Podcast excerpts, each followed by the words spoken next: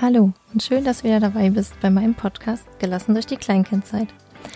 Ich bin Ines, Mama von drei Kindern, Gründerin des Blogs Wachsen ohne Ziehen und heute habe ich eine Podcast-Folge für dich, ja, bei der es mir jetzt gar nicht so leicht fällt, einen Titel zu finden oder das nochmal zusammenzufassen, um was es geht. Die Folge hatte ich auf jeden Fall schon länger im Kopf und die Inhalte hatte ich schon länger im Kopf und wollte das unbedingt für euch aufnehmen und mit euch teilen. Es geht darum, wie wir damit umgehen können, wenn andere Menschen, Menschen, die uns nahestehen, so wie der Partner, Oma, Opa, Freunde, Familie oder auch oder und auch uns fremde Menschen anders mit unseren Kindern umgehen oder kommentieren, bewerten, wie wir mit unseren um Kindern umgehen, welchen Ansatz wir gewählt haben. Das gerade im bedürfnisorientierten Bereich, wenn wir unerzogen leben wollen mit unseren Kindern, begegnen wir das immer wieder, dass Mütter gerade verunsichert sind, dass Mütter sich ja, beschweren oder genervt darüber äußern, dass der Partner zum Beispiel mit dem Kind ganz anders umgeht oder ähm, nicht wissen, wie sie damit umgehen sollen, wenn es bei Oma und Opa andere Regeln gibt, zum Beispiel als zu Hause.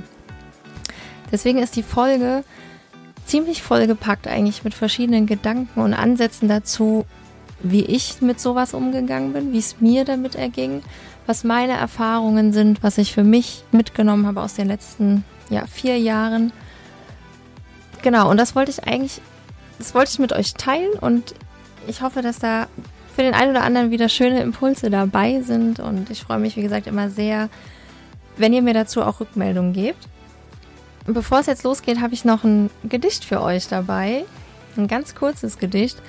Das habe ich selber auf Instagram geteilt und habe es vor ein paar Tagen dort entdeckt und das hat mich sehr berührt und eigentlich ist mir jetzt auch erst im Nachgang so richtig bewusst geworden, wie viel dieses Gedicht mit dem Inhalt der Podcast-Folge heute zu tun hat. Deswegen wollte ich euch jetzt gerne noch kurz vorlesen und dann geht's gleich los. Also das Gedicht sind die fünf Freiheiten des Menschen nach Virginia Satir. Spricht man, glaube ich, so aus. Die Freiheit zu sehen und zu hören, was im Moment wirklich da ist, anstatt was sein sollte, gewesen ist oder erst sein wird. Die Freiheit auszusprechen, was ich wirklich fühle und denke und nicht das, was von mir erwartet wird. Die Freiheit zu meinen Gefühlen zu stehen und nicht etwas anderes vorzutäuschen. Die Freiheit, um das zu bitten, was ich brauche, anstatt immer erst auf Erlaubnis zu warten. Die Freiheit in eigener Verantwortung, Risiken einzugehen, anstatt immer nur auf Nummer sicher zu gehen und nichts Neues zu wagen. Das waren die fünf Freiheiten des Menschen. Ich wünsche euch jetzt viel Spaß beim Anhören meiner neuen Podcast-Folge. Ich glaube ja, im Bereich Erziehung oder die Erziehung ist so ein Thema, wo jeder mitreden will, jeder mitreden kann oder glaubt mitreden zu können, jeder was zu, zu sagen hat und wahrscheinlich wird über nichts so hitzig diskutiert wie über Erziehung oder ähm, ja, zumindest kommt einem das manchmal so vor. Dass, ja, da hat einfach jeder seine eigene Meinung, jeder hat seine eigenen Erfahrungen, seine eigenen Päckchen mit sich rumzutragen. Und deswegen kommt da ganz, ganz viele unterschiedliche Äußerungen auf, auch oft auf. Und ja, ich möchte heute ein bisschen mit euch drüber reden, wie mir das so ergangen ist in den letzten ja, knapp vier Jahren als ich mich quasi auf den Weg gemacht habe Richtung unerzogen. Also als ich unerzogen für uns entdeckt habe und festgestellt habe, oh, das fühlt sich irgendwie gut an, das klingt alles, ja, das klingt irgendwie alles total gut, was da so drüber geschrieben wird und das kommt mir irgendwie am nächsten. Und über die ganzen, sage ich mal, Probleme, die damit einhergehen, gerade wenn wir als Eltern uns für einen bisschen anderen Ansatz entscheiden, einen anderen Weg wählen in der Erziehung, den bedürfnisorientierten Ansatz, bindungsorientiert, ähm, wenn wir unsere Kinder tragen, wenn wir Babys tragen die ganze Zeit, wenn wir sie hochnehmen, sobald sie schreien, wenn sie im Familienbett schlafen dürfen, solange sie wollen, wenn wir sie stillen, wann immer sie wollen. Ja, also ich glaube, alle Eltern, die so ein bisschen in dieser Richtung unterwegs sind, Richtung bedürfnisorientiert, ähm, haben das schon das ein oder andere Mal erlebt, dass dann irgendwelche Sprüche kommen oder irgendwelche Einwände von außen, gerne von den Großeltern, von den eigenen Eltern. Mm, und da entstehen dann eben ganz oft Konflikte. Ja, ich würde euch gerne ein bisschen erzählen, wie das bei mir so war, wie ich so meinen Weg gefunden habe, damit umzugehen. Und ich fange mal damit an, dass es bei mir schon relativ früh äh, bei meinem ersten Kind, bei meinem, als er noch ganz klein war, als er Baby war, war ich da schon relativ klar, ja, dass ich den eben trage, dass der nicht schreien gelassen wird. Und ich habe damals auch schon Blogs gelesen, ich habe Bücher gelesen. Also Bücher noch gar nicht in so Mengen, weil damals gab es irgendwie noch nicht so viel Lektüre, zumindest habe ich sie nicht gefunden. Aber ich habe mich durchaus auch schon in Blogs informiert und ich war da auch schon relativ klar in meiner Haltung und gerade gegenüber Eltern oder nee, anders kinderlosen ähm, Paaren, ähm, ja, da konnte ich Äußerungen schon recht gut immer so an mir abprallen lassen, weil ich mir dachte, ja, okay, wartet erstmal ab, bis ihr selber ein Kind habt und dann können wir da nochmal drüber sprechen. Und da gab es zum Beispiel ein Erlebnis, ähm, mit zwei Freunden und ich weiß, dass ihr mir zuhört, also wenn ihr euch gleich angesprochen fühlt, ähm, ja, dann wisst ihr, dass ihr gemeint seid. Und zwar war mein Sohn da noch relativ jung, weiß ich nicht, vielleicht sieben, acht, neun Monate und wir waren zusammen spazieren und er hat dann eben geweint im Kinderwagen. Also das, äh, er mochte eigentlich fast nie Kinderwagen.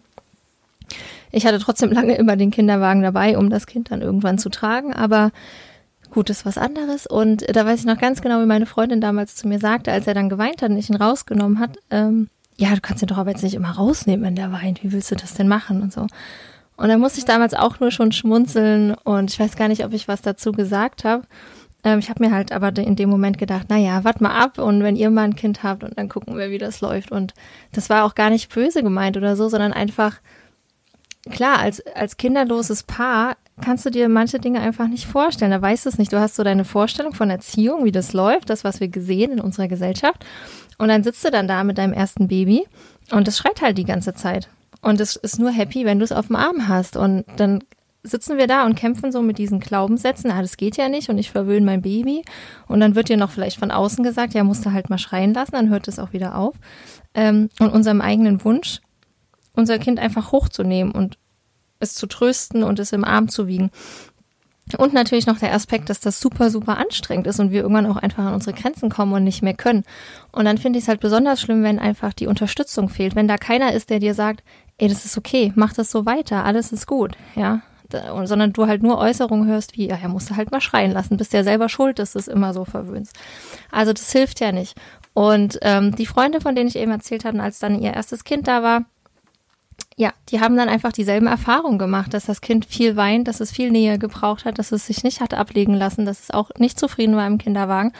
Und im Endeffekt ähm, hat mir das jetzt im Nachgang einfach bestätigt, dass es ähm, wichtig ist, es okay ist, dass wir andere Wege gehen und neue Wege gehen und dass wir da auch zu stehen dürfen, weil wir unter anderem auch Vorbilder sind.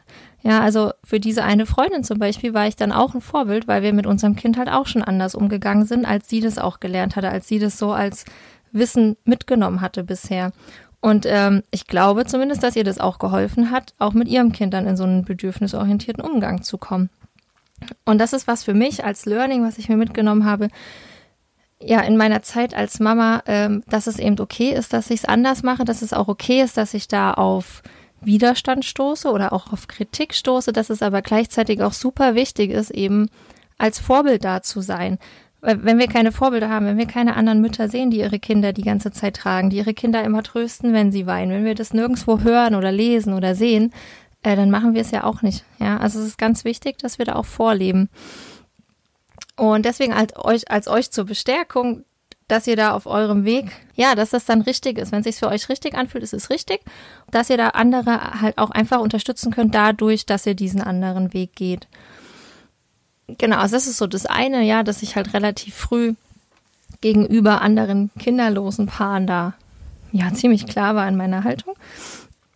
Und dann gibt's ja auch noch die Sachen, wenn von den Eltern oder Großeltern Kommentare kommen, da sind wir auch ganz schnell in Konflikten drin, weil wenn wir es anders machen als unsere Eltern, fühlen die sich ja mitunter auch angegriffen davon in der eigenen, dass sie in der eigenen Erziehung vielleicht versagt haben, dass sie was falsch gemacht haben, dass wir nicht zufrieden waren damit.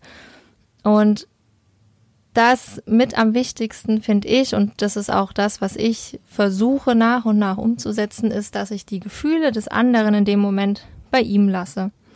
Und dass ich mir diese Gefühle nicht annehme. Das gilt im Prinzip auch, wenn ihr mit Freundinnen oder anderen Eltern irgendwie auf dem Spielplatz seid und merkt, okay, da sind irgendwie Differenzen in der Erziehung und ihr habt dann einen anderen Weg eingeschlagen. Ähm, so ein Klassiker auch, dass euer Kind vielleicht nicht äh, seine Spielsachen teilen muss auf dem Spielplatz, alle anderen Kinder aber schon. Oder, ach, was bei uns auch ganz lange war, dass, ähm, also meine Kinder laufen viel barfuß. Und das war auch oft für viele Eltern, die wir so, mit denen wir dann unterwegs waren, ähm, schwer auszuhalten, dass meine Kinder barfuß gelaufen sind, deren Kinder auch barfuß laufen wollten, es aber nicht durften, weil die Eltern es nicht zugelassen haben. Und da habe ich auch durchaus Situationen gehabt, die zu Konflikten geführt haben. Und dennoch, das ist aber nicht, also das ist da nicht mein Thema. Ich lebe mit meinem Kind so, wie ich es für richtig erachte und wir machen Dinge so, wie sie für uns gut und richtig sind und ich habe meine Haltung und ich habe meine, ja, ich habe meine, meine Grundsätze dahinter. Und wenn die anderen Eltern ihr Kind zum Beispiel nicht barfuß lassen wollen, dann ist es denen ihre Entscheidung. Und dann müssen aber auch die Eltern diese Entscheidung tragen und das Kind zum Beispiel begleiten bei dem Frust oder erklären. Ja, aber das ist dann nicht meine Verantwortung. Genauso ist es mit Spielsachen teilen auf dem Spielplatz. Wenn dein Kind nicht teilen will, die anderen Mütter aber ihre Kinder dazu anhalten, die Spielsachen zu teilen, dann ist das eben den ihr Ding und nicht dein Ding. Und je nachdem, wie gut man miteinander kann, ob ihr befreundet seid ähm, oder ob es einfach nur so Bekanntschaften sind. Je nachdem auch, ob ihr das Gefühl habt, das Gegenüber ist offen für ein Gespräch. Dann können wir natürlich jederzeit ins Gespräch gehen und unsere Ansätze erklären, vertreten, ähm, erzählen, warum wir was so und so machen wie gesagt, wenn das Gegenüber offen ist, können wir versuchen, ins Gespräch zu kommen und darüber reden. Und dann kriegen wir ja auch vielleicht nochmal irgendwie ein, zwei wertvolle Inputs ähm, oder Impulse und der andere. Genau, und dann kann, dann kann man sehen, was daraus entsteht. Was wir nicht machen sollten oder was ich auch mittlerweile ja absolut gar nicht mehr mache, ähm, versuchen die anderen zu bekehren und dann davon zu überzeugen, dass sie alles falsch machen und ich mache alles richtig. Ähm, das habe ich auch lange geglaubt, ja, oder dachte ich auch lange und war da so ein bisschen, wie soll ich sagen, so ein bisschen hochnäsig vielleicht sogar, ne, dass ich dachte, ach ja, ist ja kein Wunder. Ähm, aber, aber das stimmt nicht. Also auch das stimmt nicht, weil ich kann ja nicht in die Köpfe der anderen gucken. Ich weiß nicht, was bei denen los ist. Ich weiß nicht, was äh, die für ein Päckchen mit sich rumtragen. Ich weiß nicht, wie denn ihre er eigene Erziehung war. Ich weiß nicht, was bei denen zu Hause in der Familie los ist. Ich weiß nicht, wie denn ihr Alltag läuft und funktioniert ins, Klein ins kleinste Detail. Das weiß ich alles nicht. Ich bin nicht da. Das können nur die wissen und nur die beurteilen. Und nur weil ich es anders mache, heißt das nicht, dass es besser ist. Es ist einfach anders. Und wie gesagt, klar, gerne rede ich mit Menschen darüber, warum ich Dinge so tue, wie ich sie tue, was mein Ansatz ist, darüber, was ich alles weiß, was ich gelernt habe mittlerweile halt dann, wenn Interesse da ist. Wenn aber gar kein Interesse beim Gegenüber da ist und da von vornherein eine Ablehnung ist gegen meine Einstellung, gegen meine Haltung gegenüber Kindern, dann muss ich auch nicht ins Gespräch gehen. Und das mache ich auch mittlerweile nicht mehr. Also diese Energie spare ich mir, mit Menschen ins Gespräch zu gehen, die gar kein Interesse daran haben, mal einen anderen Ansatz zu hören und zu erleben. Und ich habe mich durchaus auch aus, ich habe mich durchaus auch von ähm, Leuten abgewandt oder Kontakte abgebrochen, wo ich gemerkt habe, das passt einfach nicht mehr. Also zu anderen Eltern, zu anderen Mamas, wo, wo jegliche Zusammentreffen, wo gemeinsame Spieldates, gemeinsame Spielgruppentreffen ähm, unangenehm waren, wo ich mich nicht wohlgefühlt habe, wo mein Kind oder meine Kinder sich nicht wohlgefühlt haben, wo es die ganze Zeit halt auch viel drum ging, ähm, ja, wie können wir unsere Kinder, was können wir noch machen, damit unsere Kinder noch besser werden und noch anders und wo dann permanent erzählt wurde, wie gut das eigene Kind ist und was das ja schon kann und so weiter und so fort. Ähm, ja, habe ich einfach gemerkt, das ist nicht meins. Das, ich, ich möchte das nicht, ich fühle mich da nicht wohl. Und dann habe ich, wie gesagt, da auch Kontakte abgebrochen. Das ist dann am Anfang auch erstmal schwierig, gerade wenn es vielleicht auch die einzigen Kontakte sind äh, wenn, wir, wenn wir eh nicht viele Familien im Umfeld vielleicht haben, nicht viele andere Kinder im Umfeld haben, mit denen wir uns treffen können. Und wir dann merken, okay, eigentlich passt es gar nicht, eigentlich ist die Sympathie nicht da, es ist, läuft nicht harmonisch, ähm, dann den Schritt zu gehen und zu sagen, nee, dann treffe ich mich halt mit denen nicht mehr. Das ist nicht einfach. Langfristig würde es aber für euch besser sein. Also es ist einfach gut, wenn wir uns mit Menschen umgeben, die ähnlich ticken, die einen ähnlichen Ansatz haben, Menschen, die vielleicht auch schon weiter sind auf ihrer Reise, auf ihrem Weg in irgendwie friedvolle Elternschaft, ähm, die vielleicht schon größere Kinder haben, die schon länger bedürfnisorientiert agieren. Ja, weil von denen können wir auch was lernen. Was mir sehr geholfen hat, sind tatsächlich Facebook-Gruppen. Also ich habe mich da eine Weile auf Social Media rumgetrieben, also immer noch, aber damals noch intensiver und auch anders. Und ich bin in Facebook-Gruppen eingetreten und ich habe da so ein bisschen immer für mich das rausgesogen, was für mich gut war. Also ich habe da Beiträge mitgelesen, ähm, wo es um ähnliche Alltagsprobleme ging, wie ich sie habe, habe da versucht, das rauszuziehen aus den Antworten, was sich für mich gut angefühlt hat, habe mir da einfach Inspiration geholt und eben wie gesagt, dann nur die Dinge verarbeitet, die für mich gut waren. Also jedes, äh, jedes Buch auch, jeder Erziehungsratgeber, den ihr lesen könnt oder vielleicht schon gelesen habt, jede ähm, Blogbeiträge oder eben auch so Facebook, in so Facebook-Gruppen, das sind alles keine Anleitungen. Und das ist alles nicht als Anleitung zu verstehen, wie ihr mit eurem Kind umzugehen habt. Auch mein Podcast übrigens nicht. Also auch oder andere Podcasts, denen ihr zuhört. Das sind alles keine Anleitungen, sondern ihr dürft euch da die Impulse rausnehmen, die für euch sich gut anfühlen und die dann für euch auch passen als Familie. Ähm, ja, und deswegen, wie gesagt, ich habe viele Facebook-Gruppen gelesen damals. Bin auch wieder aus Gruppen ausgestiegen, bin in andere reingestiegen. Und das war halt einfach so ein Prozess und das kam so nach und nach. Und ähm, dann sind tatsächlich erste Offline-Kontakte aus solchen Gruppen entstanden.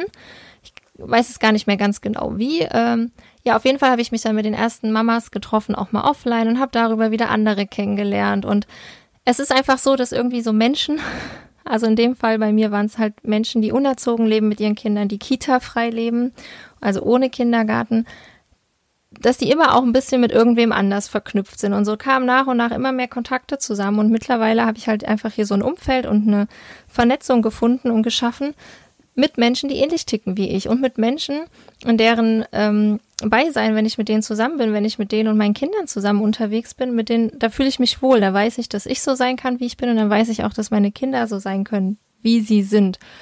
Und da weiß ich einfach auch, dass das Verhalten von meinen Kindern nicht permanent bewertet wird und irgendwie schlecht gemacht wird, sondern dass es halt einfach als das genommen wird, was es ist, nämlich irgendwie kindliches Verhalten.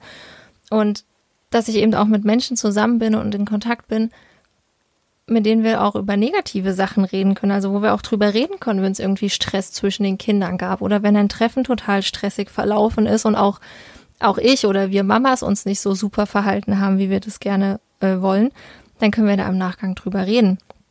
Und deswegen, also falls ihr, falls ihr glaubt, dass ihr Schwierigkeiten habt, im Offline-Leben euer Umfeld anzupassen, dann versucht es erstmal online. Geht in Gruppen, ähm, tauscht euch aus. Es gibt eigentlich, glaube ich, in den meisten Facebook-Gruppen Richtung bedürfnisorientiert gibt es immer Listen mit Postleitzahlen auch oder ihr könnt da ja auch Posts schreiben und sagen, hier, ich komme aus da und da, mein Kind ist so alt. Wen gibt's denn noch? Und dann einfach langsam nach und nach Kontakte knüpfen und ich verspreche euch, dass sich das ausweiten wird und dass sich das wieder, dass sich das dann auch ändern wird und dass ihr Menschen in eurem Umfeld bekommt, äh, mit denen es mit denen es gut passt, ja, die euch die einfach ähnlich ticken und mit denen ihr euch dann wohlfühlt. Genau. Was natürlich auch nicht zu vernachlässigen ist im Thema, ähm, was mache ich, wenn andere Menschen anders umgehen mit meinen Kindern oder mit ihren Kindern, ist ja auch der eigene Partner. Also was mache ich, wenn mein Partner ja mein Kind anders erziehen möchte oder andere Ansätze hat oder andere Ideen hat oder anders mit meinem Kind umgeht, als ich das möchte? Und auch da musste ich selber sehr viel lernen als Mama. ähm und auch da ist es im Endeffekt so, dass, glaube ich, der erste Schritt ist, zu akzeptieren, dass es so ist. Und gerade aus der unerzogen Haltung heraus, also unerzogen besagt ja, dass ich meine Kinder nicht erziehen möchte, also dass ich keine, meine Kinder nicht formen oder manipulieren möchte in eine bestimmte Richtung. Und diese Haltung trifft dann eben nicht nur auf Kinder zu, sondern auch auf andere Menschen, also in dem Fall auch auf meinen Partner. Ähm, sprich, ich kann meinen Partner natürlich nicht erziehen.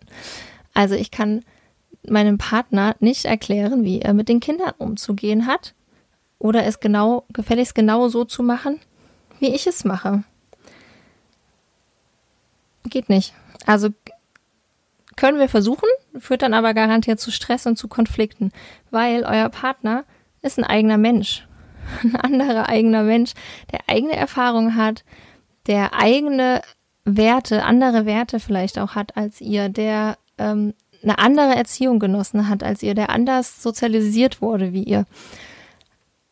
Das heißt, er kann das gar nicht genauso machen wie ihr. Und ähm, es ist auch tatsächlich so, nur weil wir die Mütter sind und weil wir uns vielleicht irgendwie in bedürfnisorientierte Erziehung eingelesen haben, heißt es nicht, dass wir es besser machen automatisch. Und das heißt nicht, dass unser Umgang mit den Kindern besser ist als der des Partners. Er macht es einfach anders und das ist okay. Weil es ist auch okay, dass der Partner, dass der Vater der Kinder einen an, eine, eine eigene Beziehung zu den Kindern entwickelt. Also der hat eine eigene Beziehung zu dem Kind. Und die darf er gestalten, so wie er das für richtig hält. Und das hat dann erstmal nichts mit euch zu tun, sondern das ist die eigene Beziehung zwischen dem Vater und dem Kind. Oder eurer Partnerin, ähm, der Mutter dem Kind gegenüber. Ihr wisst, was ich meine, ja. Äh, und diese Beziehung, wir dürfen uns nicht anmaßen, dass wir diese Beziehung mitgestalten wollen, weil das führt zu mehr Konflikten. Ich kann mich da auch selber dran erinnern, dass ich am Anfang unserer Elternzeit, unserer Elternreise viel versucht habe, meinem Mann aufzudrücken, wie er bitte mit dem Kind umzugehen hat. Und für ihn hat sich das aber gar nicht richtig angefühlt und das hatte dann zum Ergebnis, dass er sich zurückgezogen hat und dann halt so dieses, ah ja, dann mach's halt selber. Ja, und das kennt ihr vielleicht auch. Wenn ich meinem Partner permanent genau vorkaue, wie er jetzt bitte mit dem Kind umzugehen hat, dann kommt dann schnell so, ja, nee, dann mach's halt selber so, wenn du es eh besser kannst. Warum auch? Und daraus entsteht dann übrigens auch schnell wieder dieser Teufelskreis, dass wir Mütter so überlastet sind. Ja, Stichwort Mental Load, dass wir so viel Aufgaben tragen. Also wir müssen halt auch versuchen oder lernen, loszulassen und Dinge abzugeben. Und euer Mann kann das genauso gut. Ja, also Väter können Kinder genauso gut ins Bett bringen. Die können Kinder füttern, die können ihnen was zu essen besorgen und denen das geben. Die können die anziehen und ausziehen und umziehen und wickeln und waschen. Das können die auch alles. Also das ist ja, ist ja Quatsch, dass sie es nicht können. Ich weiß gar nicht mehr genau, wann das letzte Woche war. Oder ich weiß ja auch nicht, äh, vor ein paar Tagen ähm, war ich irgendwie war ich auch alleine unterwegs, ohne die Kinder. Mein Mann und die Kinder waren unterwegs. Und dann hat mir eine Freundin später geschrieben und meinte so, ja, ey, das ist eigentlich totaler Quatsch und so, ne? Aber du hast ja gerade erzählt, was dein Mann mit den Kindern macht. Und mein erster Gedanke war, oh krass, kann der das? Kann der wirklich mit drei Kindern alleine unterwegs sein? Und sie hat dann auch selber gesagt, dass sie, als sie diesen Gedanken hatte, dass sie so direkt auch dachte, oh, was ein Quatsch, natürlich kann der das, warum soll der das nicht können? Ähm, damit meine ich aber, dass auch sie so sozialisiert wurde, wie ein Vater alleine unterwegs mit drei Kindern kann doch nicht sein. Ne? Also das steckt halt auch so in unserer Gesellschaft drinne. Ihr kennt das ja auch. Also wenn ihr als Mütter alleine unterwegs seid, ich weiß übrigens nicht, ob das Vätern so geht. Vielleicht, äh, es hören ja, glaube ich, auch ein, zwei Väter zu, vielleicht könnt ihr mir da mal Rückmeldung zu geben. Wenn du als Mutter alleine unterwegs bist, wirst du gefragt, ah, und wo sind die Kinder? Ah ja, beim Vater halt. Ne? Also, wo sollen sie sonst sein? Also klar, können sie auch bei Oma und Opa oder so sein, aber sobald du als Mutter alleine unterwegs bist, wirst du gefragt, wo deine Kinder sind. Ich weiß nicht, ob das Vätern auch passiert. Ich glaube ja irgendwie nicht. Weiß ich nicht. Also wie gesagt, wenn ihr mir zuhört, ich weiß, es hören Väter zu, schreibt mir das doch mal, ob ihr sowas gefragt werdet.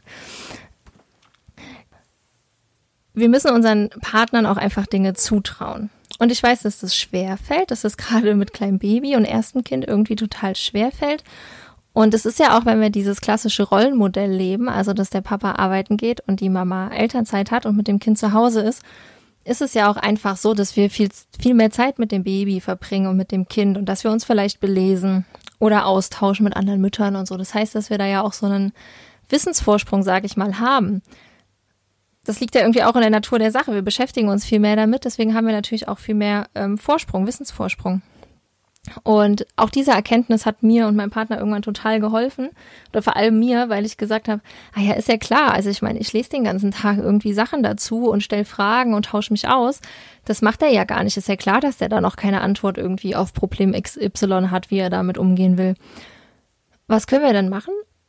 Auch erstmal einfach in Kommunikation gehen und drüber reden und sagen, du Schatz, hier Situation, ist immer so und so. Ich habe da mal ein bisschen irgendwie gelesen, wie andere das machen. Ich habe eine Freundin gefragt und ja, das waren die Antworten. Was denkst du denn dazu? Wie können wir das denn gestalten? Ähm, und da halt einfach im Gespräch bleiben und auch einfach den Partner mal nach Ansätzen fragen. Vielleicht hat er ja auch noch Ideen. Ne? Also es ist ja, ja, wie gesagt, nur weil wir die Mama sind, wissen wir ja nicht automatisch komplett alles. Klar kennen wir unser Kind, weil wir die ganze Zeit mit ihm zusammen sind. Ähm, nur wenn wir anfangen, diese Veran oder Verantwortung zu teilen und das eben auch wieder an den Vater zurückzugeben und dem Vater auch die Verantwortung zu überlassen, dann können die Väter ja auch sozusagen lernen. Also das ist auch so ein ganz klassisches Beispiel, wenn der Vater dann mal mit dem Kind unterwegs ist und Mütter alles vorbereiten. Und dann vorher komplett gepackte Taschen mit Essen und Trinken und Wechselklamotten und schieß mich tot und ganz genaue Anleitung, was jetzt mit dem Kind passiert, während ihr nicht da seid.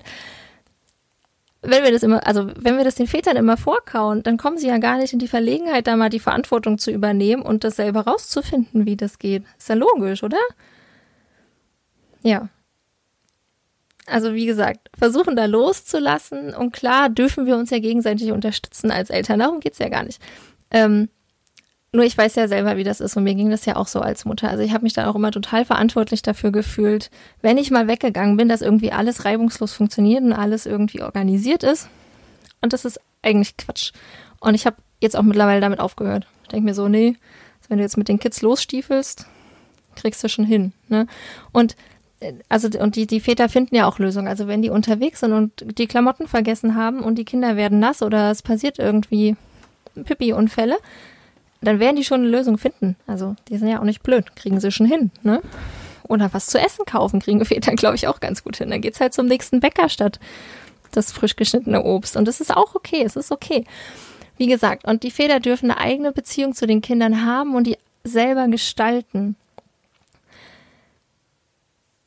Anderes Thema oder ähnlich. Was ist, wenn wir uns uneinig sind als Eltern? Beziehungsweise dürfen wir uns uneinig sein? Und auch da ein ganz klares Ja. Natürlich dürfen wir uns uneinig sein. Ich finde es sogar ziemlich wichtig, dass Kinder auch erleben, dass erwachsene Menschen unterschiedliche Meinungen haben, unterschiedliche Ansichten haben, die dann vielleicht auch ausdiskutieren oder auch mal einen Streit haben und sich nach diesem Streit wieder vertragen und wie das funktioniert, wie man das macht. Und ich finde es auch vollkommen okay, dass, ähm, weiß ich nicht, der eine Elternteil den Kindern das dritte Eis erlaubt und der andere nicht. Ja, that's life. Also das ist so und das ist okay. Und das wird dann nicht dazu führen, dass eure Kinder euch gegeneinander ausspielen oder das ausnutzen und dann immer nur zu Mama oder Papa rennen, weil sie da bessere Karten haben für irgendwas. Sondern das ist einfach so, ihr seid unterschiedliche Menschen, ihr habt unterschiedliche Ansichten und Ideen und ihr steht dafür unterschiedlich ein. Fertig. Das gleiche gilt auch mit Regeln, die es zum Beispiel bei Oma und Opa gibt, aber bei euch zu Hause nicht. Oder andersrum Regeln, die es bei euch gibt, aber bei Oma und Opa nicht. Oder im Kindergarten nicht. Oder im Kindergarten gibt es Regeln, die es zu Hause nicht gibt und so weiter. Auch das lernen und erleben Kinder. Und da heißt es, dass wir erklären, vorleben, da sind, begleiten, eventuell Frust begleiten. Wir dürfen dann auch gerne mit Großeltern im Gespräch sein und sagen, ja, weißt du, wir sind da zu Hause nicht so streng, was das Essen angeht. Also die müssen nicht am Tisch sitzen bleiben, die dürfen dann aufstehen, sobald sie fertig sind. Oder wenn sie lieber auf der Couch essen, dann dürfen sie das bei uns auch und so. Und dann seid ihr im Gespräch mit den Großeltern und dann wartet ihr halt die Antwort ab. Und wenn die Großeltern aber wollen, dass nur am Tisch gegessen wird und äh, eben nicht auf der weißen Ledercouch, dann ist das bei Oma und Opa halt so. Und dann werden die Kinder das ganz schnell lernen und mitmachen. Und wenn Oma und Opa, die haben ja auch das Recht auf eine eigene Beziehung zu den Enkelkindern, Genau, wenn Oma und Opa dann eine gute Beziehung, eine gute Bindung zu den Kindern haben, dann ist das für die Kinder auch okay. Ja, also wir dürfen da auch unseren Kindern zutrauen, ähm, das zu unterscheiden, dass Dinge verschieden laufen und dass Menschen verschieden sind und ihnen auch zutrauen, dass sie uns rückmelden, ob das für sie okay ist oder nicht. Also ob sie damit klarkommen oder ob es ihnen gut geht bei Oma und Opa mit den anderen Regeln oder ob es ihnen nicht gut geht mit Oma, äh, mit den Regeln bei Oma und Opa. Das werden euch eure Kinder im Zweifel sagen oder zeigen. Und wenn das dadurch ist, dass sie nicht mehr hingehen wollen zum Beispiel, und dann könntet ihr auf Ursachenforschung gehen, was ist denn da los? Und dann könnt ihr wieder ins Gespräch gehen mit Oma und Opa. Ähm, ja, was war denn da los? Was war denn passiert? Und das fand das Kind irgendwie nicht so gut. Ja, oder dem Kind auch einfach zugestehen, dass es eben auch zu anderen Menschen auch andere Beziehungen haben darf. Also auch unsere Kinder dürfen mit Menschen in Kontakt sein und Beziehungen haben, die wir vielleicht nicht so mögen oder wo wir so denken, oh, ehrlich jetzt, hm, ich weiß nicht. Ja, das wird euch auch in der Schule zum Beispiel begegnen. Ähm, Oder halt auch im Kindergarten. Vielleicht ist da eine Erzieherin, die findet ihr selber nicht so super sympathisch. Euer Kind mag die aber total gerne. Und dann hat er da auch ein Recht darauf, das so zu mögen, also diesen anderen Menschen zu mögen. Ne? Nur weil es unsere Kinder sind, heißt das nicht, dass sie die gleichen Präferenzen haben wie wir. Also gerade im Umfeld mit Familie, mit Großeltern, da den Kindern, wie gesagt, vielleicht so eine Art Vertrauensvorschuss auch geben und zu sagen, okay, ich bin zwar nicht so einverstanden damit und mir sind es irgendwie vielleicht zu viele Regeln und alles zu streng und ich weiß nicht, ähm, aber dem Kind dann auch erstmal das Vertrauen zu geben, dass es das selber entscheiden darf, ob es damit zurechtkommt oder nicht und dann auch zu gucken, wie geht's halt dem Kind. Es gibt natürlich Dinge, und darüber müsstet ihr euch halt bewusst werden, ne? wie ist eure Haltung und was sind für euch so grundlegende Dinge, die okay sind und welche, die nicht gehen. Also für mich ist dann zum Beispiel auch, ne, also Kinder zu schlagen ist sowieso eine Grenze, die nicht gehen würde, die ich bei niemandem dulden würde. Ähm, aber auch so eine verbaler Druck oder permanentes verbales Schlechtmachen oder verbale Äußerung gegenüber den Kindern, wo ich weiß, dass die der Kinderseele einfach auch wehtun, da schreite ich schon auch ein und wenn ich das mitbekomme, sage ich das und würde dann vielleicht auch in, Kon ähm, in Distanz gehen zu entsprechenden Menschen, wenn das häufiger vorkommt. Also da auch für euch gucken, ist das jetzt einfach ein anderer Umgang, vielleicht nicht ganz so bedürfnisorientiert, die haben halt einfach mehr Regeln und da läuft es halt irgendwie ein bisschen vielleicht disziplinierter ab als bei uns zu Hause, aber es ist alles in einem Rahmen, in dem ihr eurem Kind eben zugestehen könnt, es dann selber zu entscheiden, ob es das jetzt irgendwie schlecht findet oder nicht. Ähm, wenn, wenn da jetzt aber, wie gesagt, wenn da Gewalt im Spiel ist, wenn da ganz viel Druck im Spiel ist, äh, wenn es dem Kind offensichtlich auch einfach nicht gut geht dort und ihr euch selber auch super unwohl fühlt in dem Zusammensein, dann dürft ihr da natürlich auch eure, also Grenzen ziehen und Grenzen setzen, ja, und sagen, ja, nee, dann irgendwie doch nicht, wir müssen da mal auf Distanz gehen oder es muss sich halt ein bisschen, es muss sich was ändern, damit das Kind wieder zum Beispiel alleine bei Oma und Opa bleiben darf oder so.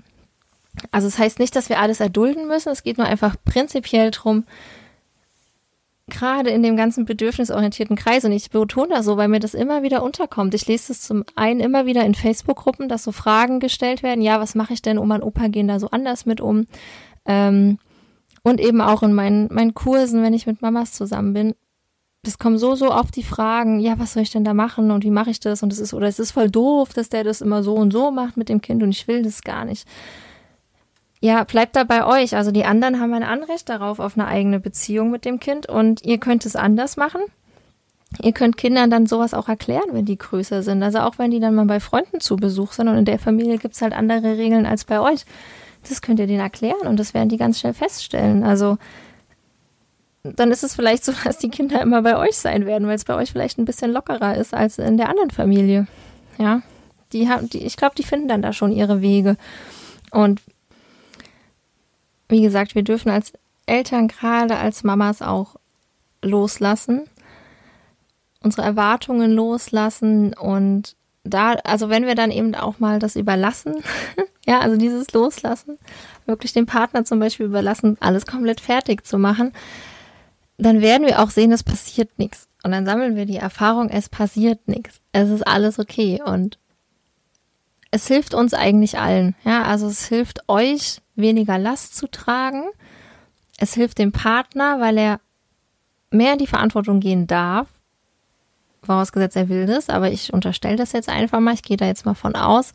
Ähm, oder ich rede jetzt gerade über diesen Fall eben weil das gerade wieder so präsent war, dass Müttern es oft schwerfällt, loszulassen und alles so unter Kontrolle haben zu wollen. Deswegen, also wir dürfen unseren Partnern da auch einfach die Verantwortung geben, das selber zu gestalten, Beziehung selber zu gestalten und auch einfach mal zu erleben, was ist, wenn ich halt keine neuen Klamotten fürs Kind dabei habe. Und ganz ehrlich, ich habe auch schon so oft keine Wechselklamotten dabei gehabt und dann weiß ich nicht, habe ich halt entweder irgendwie Klamotten aufgeteilt, die ich noch dabei hatte für die Kids, so dass sie irgendwas anhatten oder wir sind nackig nach Hause oder in eine Decke gewickelt oder irgendwo in irgendeinem Laden ähm, Windeln gekauft oder so.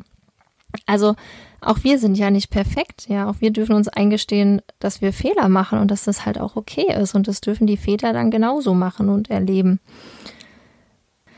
Und unsere Kinder verzeihen unsere Fehler ja auch. Meistens ist es ja auch super lustig dann, wenn irgendwas Unvorhergesehenes passiert oder wir dann mal was Neues machen. Ähm, ja, weil wir halt Essen oder Klamotten oder sonst was vergessen haben.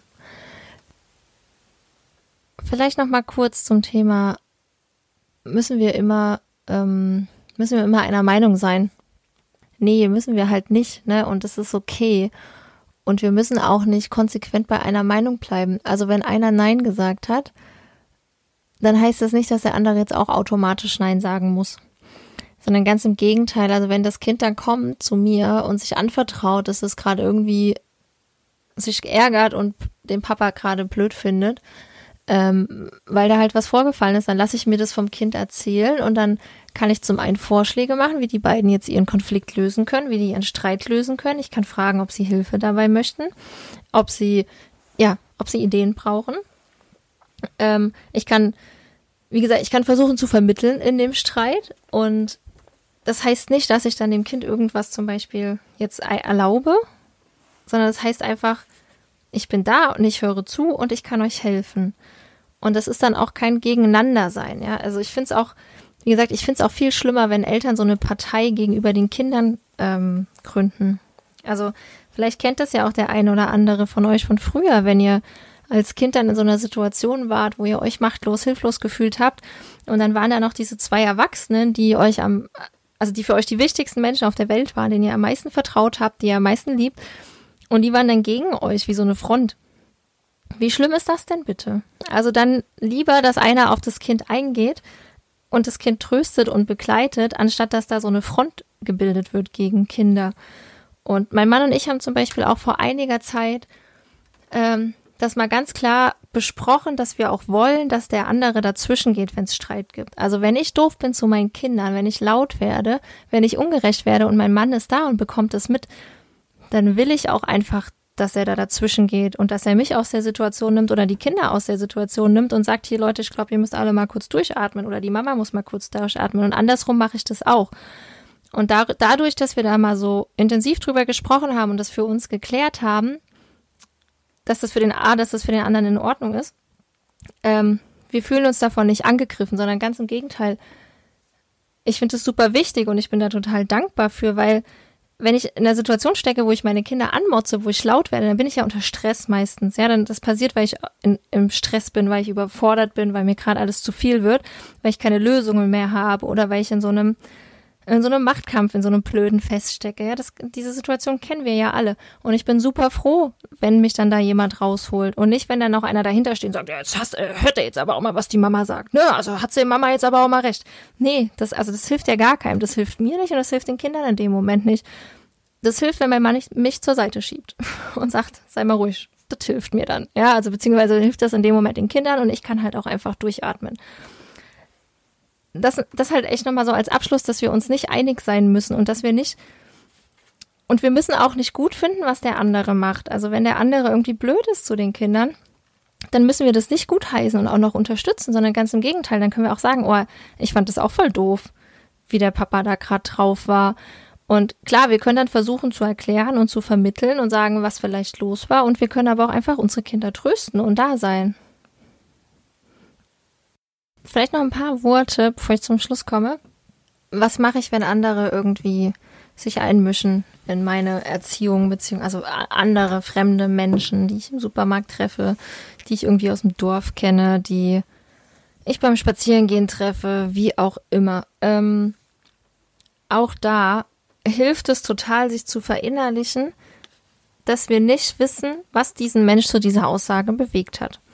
Also wir wissen nicht, wie er Erziehung erlebt hat. Wir wissen nicht, wie sein Verständnis von Erziehung ist. Wir wissen nicht, wie die eigene Kindheit war. Und das dann auch einfach bei dem anderen zu belassen und zu sagen, ja, okay, vielen Dank für den Hinweis. Ich weiß, was ich tue. Es ist mein Kind. Dankeschön. Gehen Sie weiter. Ja, also gerade wenn ihr im Supermarkt, wenn das Kind weint oder schreit und ihr versucht darauf einzugehen und dann kommt irgendjemand, das hätte es aber früher nicht gegeben. Dann zu sagen, ja, vielen Dank für die Information. Also wir dürfen diese Leute auch einfach weitergehen lassen. Wir dürfen sie A ignorieren und B dürfen wir ihnen auch sagen, Dankeschön. Will ich nicht hören, gehen Sie weiter.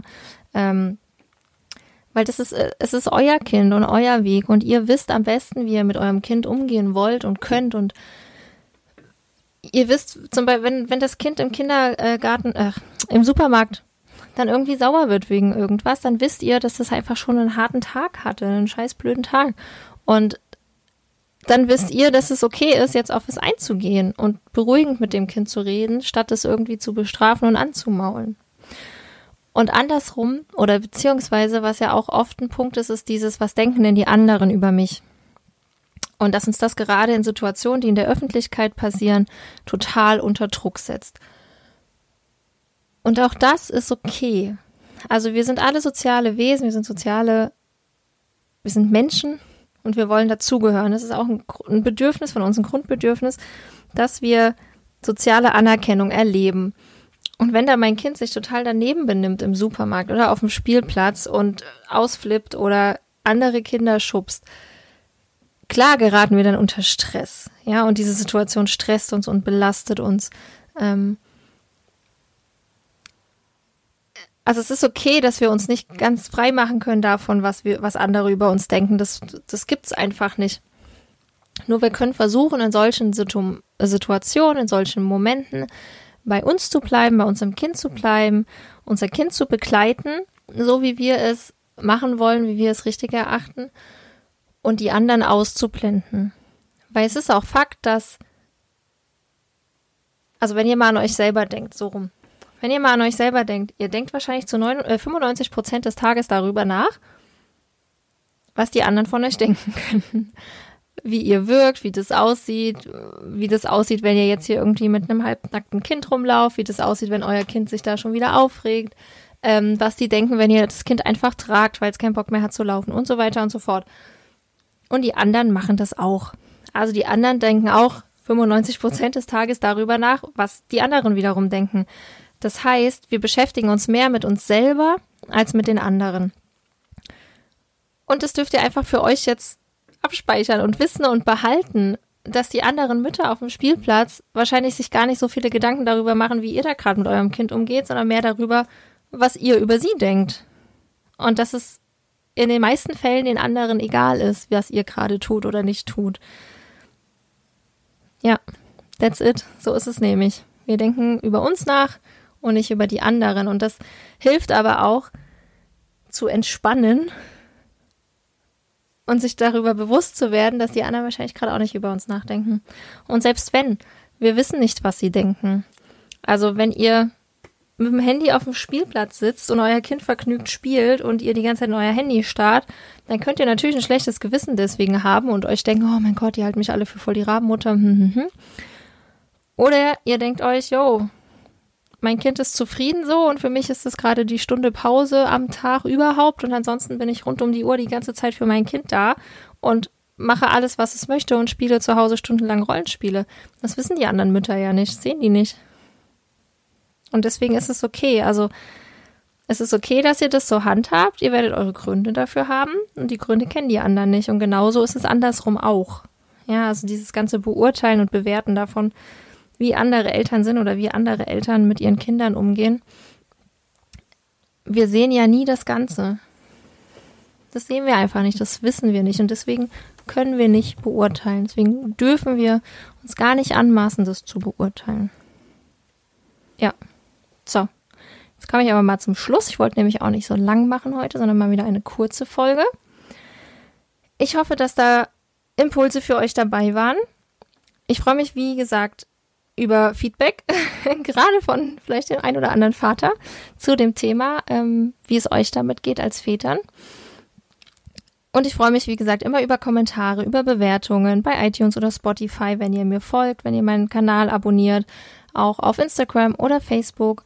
Und dann schreibt mir auch gerne dort eine Nachricht. Ich freue mich immer, was zu hören von Menschen, die meinen Podcast gehört haben.